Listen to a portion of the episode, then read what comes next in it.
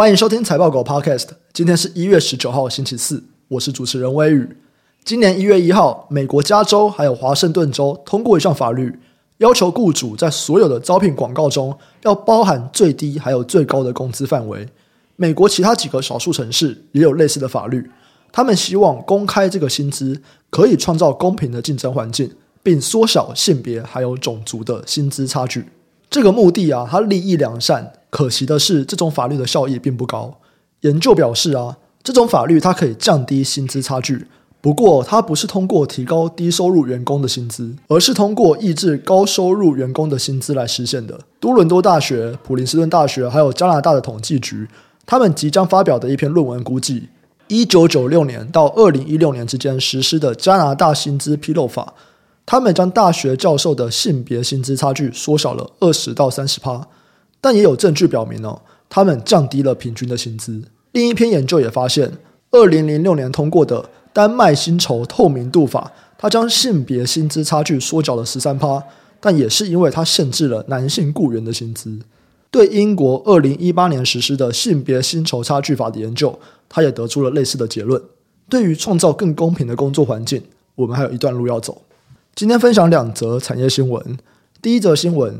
吉邦预估，二零二三年全年的笔电出货量会年减七点八趴，出货量可能只有一点七一亿台。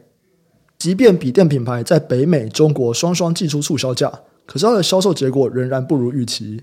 吉邦预估，终端库存去化将持续延长到二零二三年的第二季，进一步影响通路下单更趋向保守跟谨慎。二零二三年笔电虽然可能年衰退七点八趴，但出货地区会出现显著的变化。因应美系客户的需求，仁宝、纬创还有富士康，他们在积极的推进越南厂区进行生产规划。吉邦认为，戴尔二零二三年越南的出货占比将拉抬到二十趴，二零二七年以后可能只剩下二十到三十趴的出货比重在中国厂区。苹果也早已选定落脚越南，从耳机、手机到笔电，他们要建立品牌完整的产品聚落为目标。吉邦认为，二零二三年他们越南笔电的出货比重。将达到该品牌的十趴。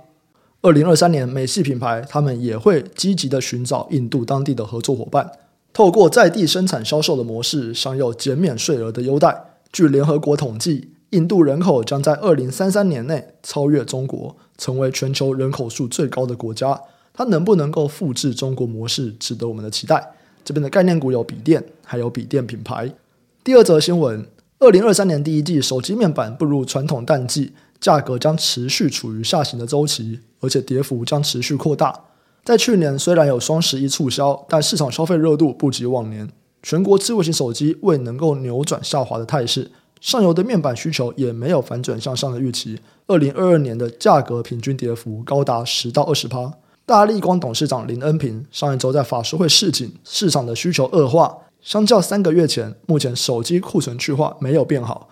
几乎全球的手机品牌厂都非常悲观，没有看到乐观的业者。